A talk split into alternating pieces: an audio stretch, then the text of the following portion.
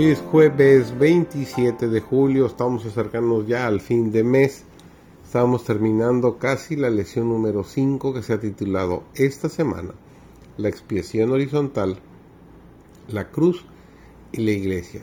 Su servidor, David González, nuestro título de hoy es La iglesia, un templo santo. El templo judío fue construido con piedras labradas que se sacaron de las montañas, y cada piedra era preparada para su lugar en el templo, labrada a escuadra, pulida y probada antes de ser transportada a Jerusalén. Cuando todas esas piedras se encontraron sobre el terreno, la edificación se hizo sin que se oyera el ruido de un hacha o de un martillo.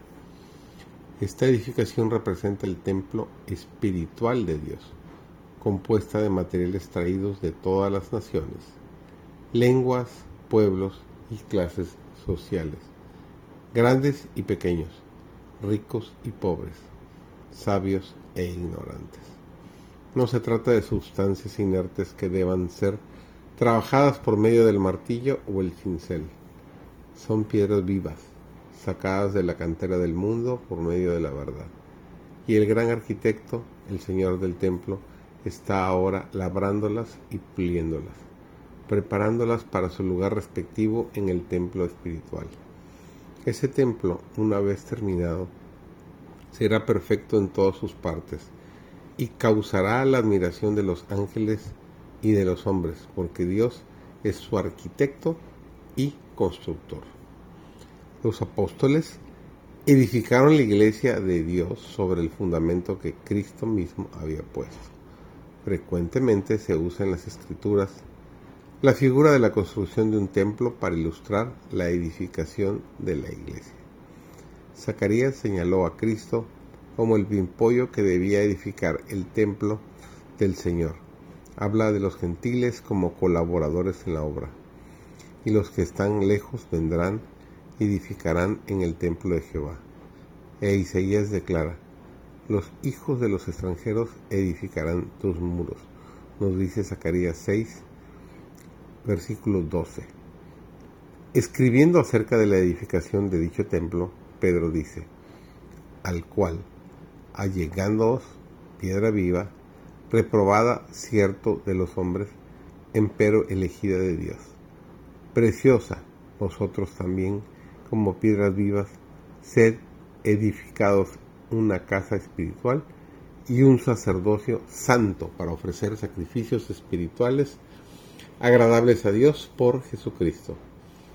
Los apóstoles trabajaron en la cantera del mundo judío y gentil, extrayendo piedras que habían de colocar sobre el fundamento.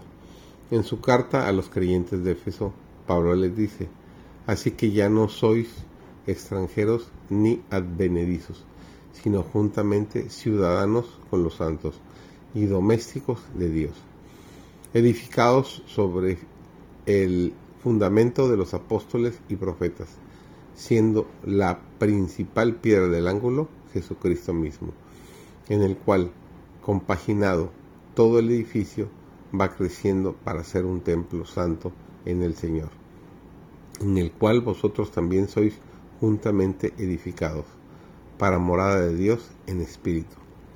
Y escribió a los Corintios, conforme a la gracia de Dios que me ha sido dada, yo como perito arquitecto puse el fundamento, y otro edifica encima, empero cada uno vea cómo sobre edifica. Porque nadie puede poner otro fundamento que el que está puesto, el cual es Jesucristo.